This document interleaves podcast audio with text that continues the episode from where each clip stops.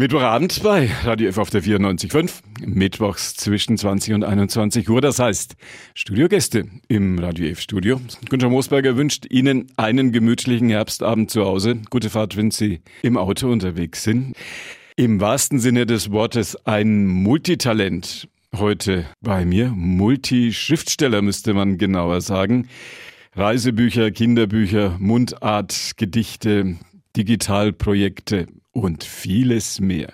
Das ist das Ressort von Matthias Kröner. Er ist heute bei mir. Schönen guten Abend, schön, dass Sie da sind. Guten Abend, Herr Mosberger, ich freue mich. Sie haben ein erfolgreiches Kinderbuch auch geschrieben. Billabong-König? Wer ist der Billabong-König? Ja, das ist Ben. In der australischen Mangrovenwelt wird Billabong ist so ein Flussarm, ähm, also so ein Seitenarm eines Flusses. Und da ist eben dieser Billabong-König unterwegs, ein Salzwasserkrokodil, was im Meer, aber eben auch in diesem Sümpfen unterwegs sein kann. Und dieser Ben, der gerät in beißende Bedrängnis, denn er hat einen Fisch falsch gebissen und hat jetzt eine Gräte in seinem Zahnfleisch und braucht da unbedingt einen guten Zahnarzt. Und dieser Zahnarzt, der heißt Kaukasius Grätenzieher II., Ihro Exzellenz zu Stolzhausen-Stamberg. Und der ist ein leider, leider so ein, naja, kleiner, großer Bösewicht, der da in der Mangrovenwelt eine Diktatur aufbauen will. Kinder lieben das. Schönes Buch. Sie sind auf den Wellen der Literatur, ich habe es eingangs gesagt, in vielen Feldern unterwegs, sind ein Nürnberger, der Literaturwissenschaften studiert hat. Damit ging es los vor über 20 Jahren, vor 25 Jahren. Ja. In Erlangen? In Erlangen. Also ich habe, also los ging es eigentlich mit 15. Ich habe äh, damals über Kabale und Liebe, über das Schillersche Drama in den Herbstferien eine Arbeit schreiben sollen. Und wir hatten da einen Deutschlehrer, leider schon verstorben, Herr Bayer, und der hat mir da wirklich eine Eins dafür gegeben. Und das war äh, wahnsinnig, äh, ja auch überraschend für mich. Ich hatte sonst zwei, drei, vier. Und so ging das los mit der Literatur. Dann habe ich Stephen King entdeckt. Ich habe vorher nur Comics äh, gelesen, fand diese Bücher, die ja heute als Meisterwerke der amerikanischen Literatur gelten, gelten, herausragend gut und habe dann irgendwann beschlossen, Literatur zu studieren. Und dann kommt allerdings für viele Literaturstudenten der nächste Schritt, dass es eine große Kunst ist, mit der Literatur seinen Lebensunterhalt zu verdienen. Sie schaffen das. Wie schaffen Sie das? Also das ist, was Sie anfangs gesagt haben, im Prinzip, äh, dass ich mehrere Stand- und Spielbeine habe, also mehrere Genres bediene. Es gibt eben die Digitalprojekte, Lyrische Post oder die Straße der Poesie, wo es eben Kulturförderungen gibt. Es gibt den Bereich Kinderbuch und äh, eben die Reiseführer, die einen ganz großen Vorteil im Gegensatz zu anderen Sparten haben, denn Reiseführer sind, sofern gut gemacht und bei einem guten Verlag erschienen, im Prinzip Dauerseller die immer wieder aktualisiert werden, was natürlich einen großen finanziellen Vorteil bringt. Gut gemacht und Dauerseller, da ist man hier bei uns in der Metropolregion sehr schnell beim Michael Müller Verlag in Erlangen.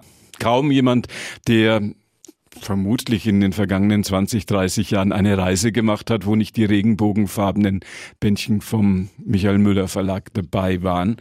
Was machen Sie dort? Ich bringe da jetzt eine äh, ganze Reisebuchreihe heraus, die Abenteuerreihe, ehemals Stadtabenteuer, wo es um Erlebnisse in den großen Metropolen geht. Wir haben aber jetzt auch einen Band zu Mallorca und äh, zur Region Brandenburg haben wir was rausgebracht. Und ich habe da zwei MM City Reiseführer, also in Anführungszeichen klassischere Reiseführer, aber eben mit diesem schönen subjektiven Charakter, den die Müller-Bücher eben haben, herausgebracht. Das ist äh, ein Band zu Lübeck und ein Band zu Hamburg. Was unterscheidet die Abenteuerreiseführer von dem in Anführungszeichen klassischen Reiseführern?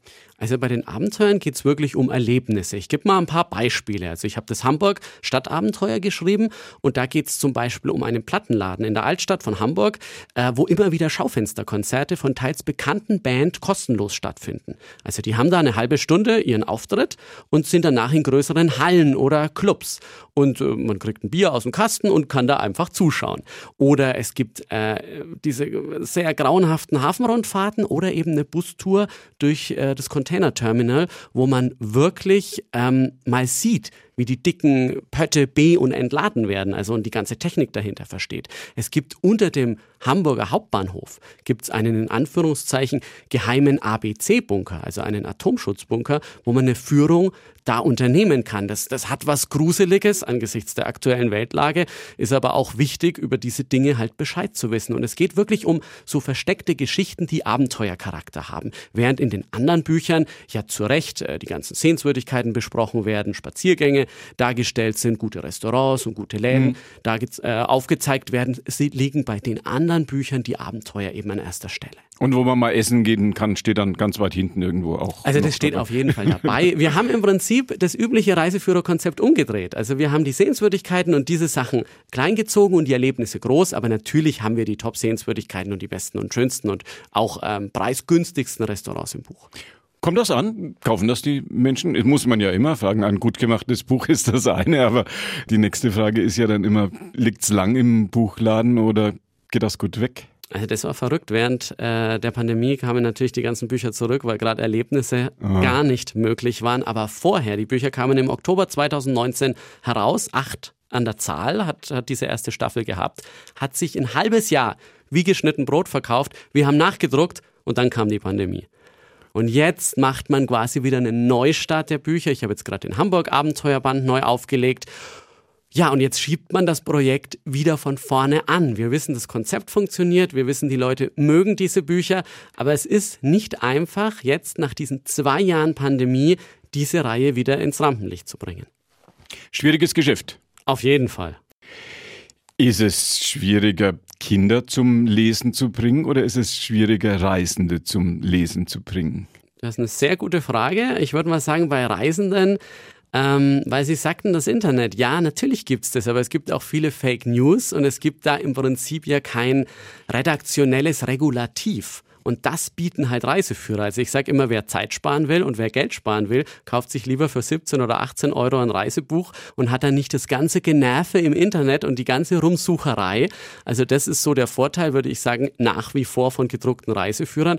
Bei Kinderbüchern, das hängt auch viel mit der Familie zusammen, in, dem, in der Kinder groß werden. Wenn viel vorgelesen wird, ist es meistens so, dass die Kinder dann auch irgendwann selbst zu lesen anfangen. Und wenn ich Schullesungen habe oder zum Beispiel im Literaturhaus Hamburg hatte ich neulich vor Kindern gelesen, das ist eigentlich immer ein großer Spaß, weil der Billabong-König, der ist dialogisch erzählt. Das heißt, ich habe da meine Handpuppe dabei, meinen Ben, das Krokodil, und es gibt die Erzählerstimme oder wenn man so will, ich der Autor. Und dann liefern sich die zwei so einen witzigen Schlagabtausch ab, trotz des ernsten Themas.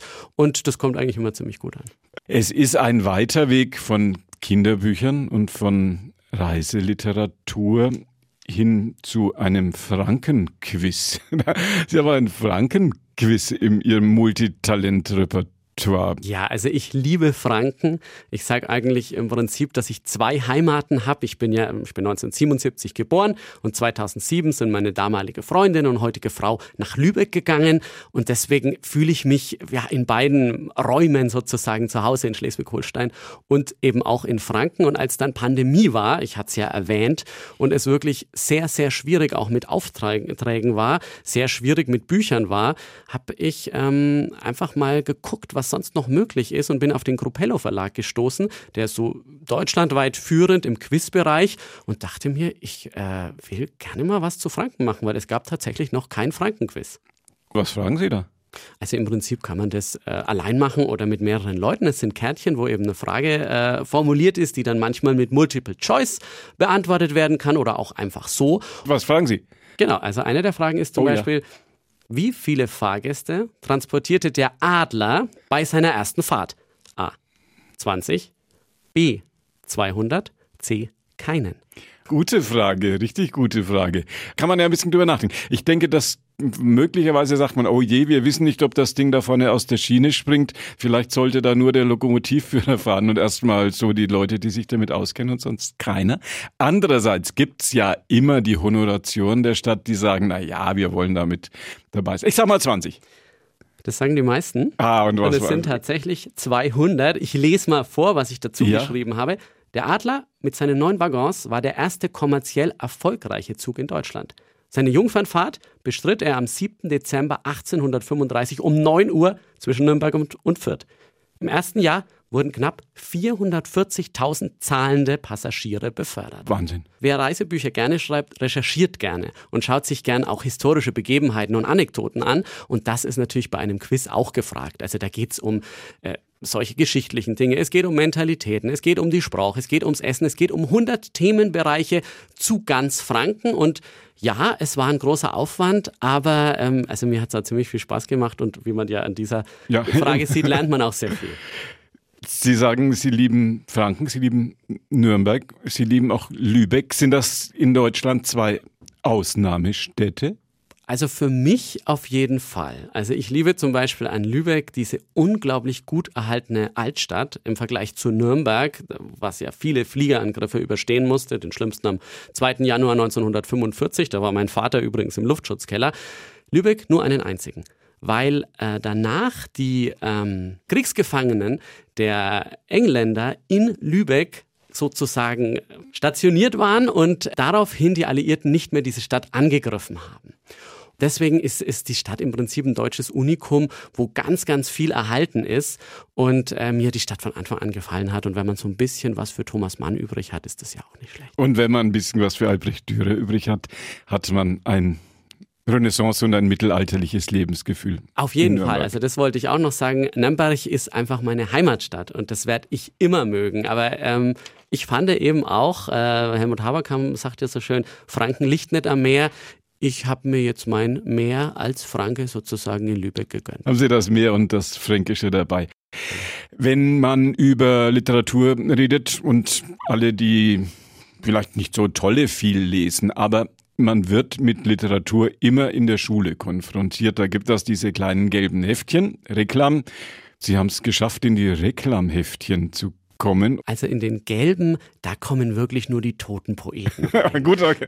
das dauert noch, nicht noch lange. sehr lange dauert. Ja. Aber auch in den anderen, also die bringen so Hardcover-Bücher auch heraus, ist es durchaus eine Ehre hineinzukommen, zumal da auch ähm, die Klassiker mit eben moderneren Autoren gemischt werden. Und ähm, es gibt eine sehr renommierte Lyrikzeitschrift, die heißt Das Gedicht äh, von Anton G. Leitner herausgebracht. Äh, bei München ähm, hat er seinen Sitz, Wessling bei München. Und da erscheinen immer wieder Gedichte von mir. Und die besten einer Gedichtausgabe erscheinen dann auch in einem Reklamband. Und es hat mich schon gefreut, dass ich jetzt schon sieben, acht, neun Mal äh, mit einer Erzählung oder mit einem Gedicht eben in einem Reklamband erschienen bin. Sie haben schon sehr früh angefangen, Gedichte zu schreiben.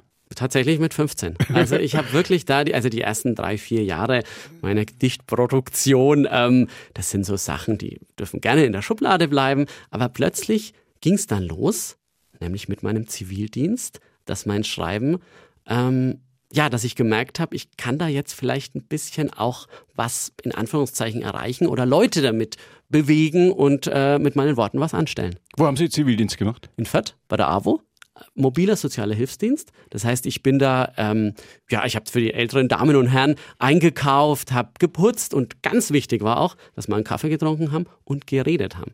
Weil das darf man wirklich nicht vergessen. Ähm, wenn man halt dann ein bestimmtes Alter erreicht hat, viele Freundinnen und Freunde schon weggestorben sind oder in der Familie auch nicht so oft Besuch kommt, ist das, aus, ist der Austausch, das Miteinanderreden wahnsinnig wichtig und das war tatsächlich auch Teil meiner Arbeit. Und da erfährt man natürlich viele, viele Geschichtchen.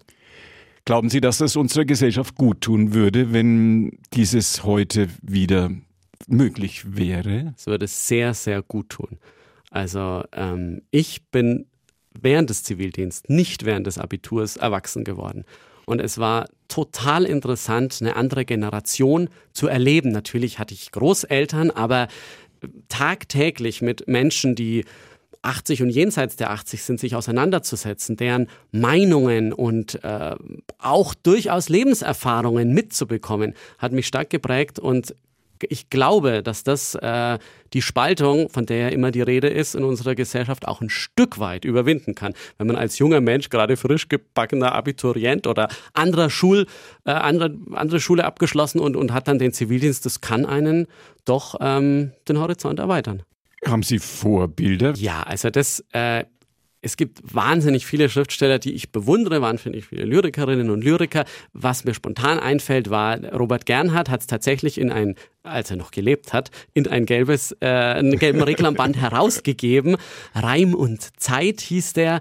Der hat mir wahnsinnig gut gefallen, hat mich sehr angespornt und ich habe gedacht, ach siehste, du kannst also auch mit Witz und Humor so ein Gedicht schreiben. Das muss nicht immer so schrecklich ernst sein, aber natürlich gibt's auch von Goethe Klassiker, von Gottfried Benn. Ich habe dann zur Studentenzeit die Gedichte von Charles Bukowski entdeckt, äh, mhm. die ja alle, also die meisten davon ins Deutsche übersetzt sind und äh, fand die auch herausragend. Also ich würde sagen, mein Schreiben pendelt durchaus zwischen Charles Bukowski, also der eher derbere, realistische Zugang bis zu Thomas Mann, der eine sehr fein ziselierte Sprache eben hat. Ist Robert Gernhardt derjenige mit die größten Kritiker der Elche? Waren früher selber welche? Das ist ein super Spruch, aber das ist, glaube ich, von F.W. Bernstein. Also einer in diesem Kreis. Aus dem ne? Frankfurter Kreis, ja. Genau, die neue Frankfurter Schule.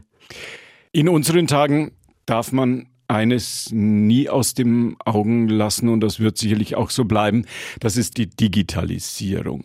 Wenn man ein schriftstellerisches Multitalent ist, so wie Sie, führt dann an der Digitalisierung ein Weg vorbei? Naja, ich sag's mal so, wenn man Bestseller schreibt, die in der Spiegel Bestsellerliste 10, 20 Wochen stehen, dann wird das nächste Buch auch ein Bestseller. Wenn man das aber nicht macht, lohnt sich durchaus, äh, sich auch ein paar digitalen Projekten zuzuwenden. Und bei mir war das so, dass ich halt während der Pandemie wirklich alle Aufträge verloren habe. Reiseführer äh, haben nicht mehr funktioniert, Lesungen waren nicht möglich. Und in Lübeck gab es einen sogenannten Kulturfunken, also eine Kulturförderung für Projekte, die während der Pandemie virenfrei und kontaktarm möglich waren. Und da habe ich mir überlegt, einen Newsletter mit 100 Gedichten quasi in die Welt zu senden, an alle, die es wollen. Das Ganze hat sich genannt Lyrische Post, 100 Gedichte an 100 Tagen. Und ich habe jetzt auch ein neues Projekt am Start, das sich Literarischer Adventskalender nennt. Jetzt in diesen Tagen? Jetzt in diesen Tagen. Geht, schon, geht schon ein Türchen auf? Am 1. Dezember geht's los, 1. bis 24. logischerweise. Ist das das Projekt, bei dem die Stadt Nürnberg führt Erlangen irgendwie auch noch mit im Boot sind? Ganz genau. Also das äh, war, das ist dann eben sehr schön gewesen, weil äh, Lübeck hat ja dieses eine Projekt gefördert und ähm, die drei Kulturämter hat man ja auch nicht immer, dass ja, die Metropolregion so zusammenarbeitet. Ja, eben, eben. Wie geht das? Wie geht das im Detail? Wie gehen da die Türchen auf bei Ihrem fränkischen Adventskalender Nürnberg führt Erlangen? Also ich schicke da wirklich äh, jeden Tag auch einfach ein Gedicht raus. Man kann sich anmelden. Jeder kann sich auf meiner Seite für diesen äh, äh, literarischen Adventskalender anwenden. Sagen Sie die Adresse. Fair gefischt, also fair wie Fairplay und gefischt.de, meiner Webseite www.fairgefischt. Und es sind dann Geschichte und Gedichte zu Weihnachten, zur Winterzeit, ähm, teilweise Sachen, die auch schon mal im BR oder in Anthologien erschienen sind, aber vor Jahren. Und ich glaube, es ist ein sehr schönes ähm, Konglomerat, eine sehr schöne Mischung aus Geschichten äh, und Gedichten zur Winterzeit, die man vielleicht bei einem guten Kaffee oder einem Kakao sich auch anhören kann. Aber inzwischen sind es fast 1000 Leute, die diesen ähm, ja, Newsletter bestellt haben. Und wie gesagt, am 1. Dezember geht die erste Sendung raus. Großer Bogen von fränkischer Mundart und von fränkischen Gedichten über Charles Bukowski und Reiseführern, Kinderbüchern und äh, Frankenquiz und was nicht alles. Von einem Mann, der das Schreiben definitiv und die Literatur zu seiner Leidenschaft gemacht hat, Matthias Kröner. Bevor wir uns Tschüss sagen, stelle ich Ihnen jetzt noch zwei Fragen. Erstens, was lesen Sie derzeit? Und zweitens, was würden Sie mir sagen, dass ich von Ihnen als nächstes oder überhaupt mal lesen sollte? Das ist eine schöne Frage. Ja, eine schwierige Frage. Ah, mit, mit ein bisschen ich, nachdenken. Da würde ich Sie bitten, doch wirklich mal den Billabong-König zu ja. lesen. Es ist zwar ein Kinderbuch, aber ich habe jetzt schon von vielen Erwachsenen, die das ja auch vorlesen, ihren Kindern eben gehört, dass man das auch selber gut lesen kann und dass das eine ja sehr schöne Parabel über Diktatur und Demokratie sei und wie man vielleicht doch äh, unsere Demokratie auch bewahren kann, die ja ähm, manchmal in einen schlechten Ruf gerät, den sie aber gar nicht hat. Denn nach wie vor ist eine Demokratie ja. die beste Staatsform, die wir haben. Und ähm, was ich selbst gerade lese, ich lese tatsächlich nach 30 Jahren momentan mal wieder einen Stephen King-Roman, nämlich S, also seinen Klassiker. Und äh, ich bin wieder begeistert. Also es ist einfach so, dass dieser Autor in mir was auslöst, dass ich da gar nicht das Gefühl habe zu lesen, sondern da läuft sofort ein Film in meinem Kopf ab und äh, die 1977 oder drumherum Geborenen, von, die werden das wissen und werden das auch bestätigen. Wir haben damals alle Stephen King gelesen, wurden von unseren Eltern dafür gescholten, dass wir so einen Kitsch und so einen Schmarrn lesen und wie gesagt, heute ist er ein amerikanischer Klassiker und ähm, ich verstehe auch warum. Der Nürnberg, Lübecker, Fürth, Erlanger, fränkische, hanseatische Schriftsteller Matthias Kröner heute bei mir gewesen. Nicht nur ein großes Repertoire, sondern auch viele Regionen, die ihm am Herzen liegen. Schön, dass Sie hier waren. Vielen Dank, es hat sehr viel Spaß gemacht. Und das war die heutige Ausgabe von Vorort Spezial, unsere Interviewsendung. Günther Moosberger war Ihr Gastgeber. Bei uns geht's jetzt, naja, doch zügig den 21 Uhr Nachrichten entgegen. Wenn Sie erst später dazugekommen sind oder das Ganze nochmal in Ruhe nachhören möchten, das Gespräch mit Matthias Kröner gibt's ab 21 Uhr als Podcast auf unserer Plattform podio.de Vorort Spezial oder Vorort Spezial bei Google reinschreiben, dann finden Sie das definitiv. Danke fürs Zuhören und noch einen gemütlichen Abend bei Radio F auf der 94.5.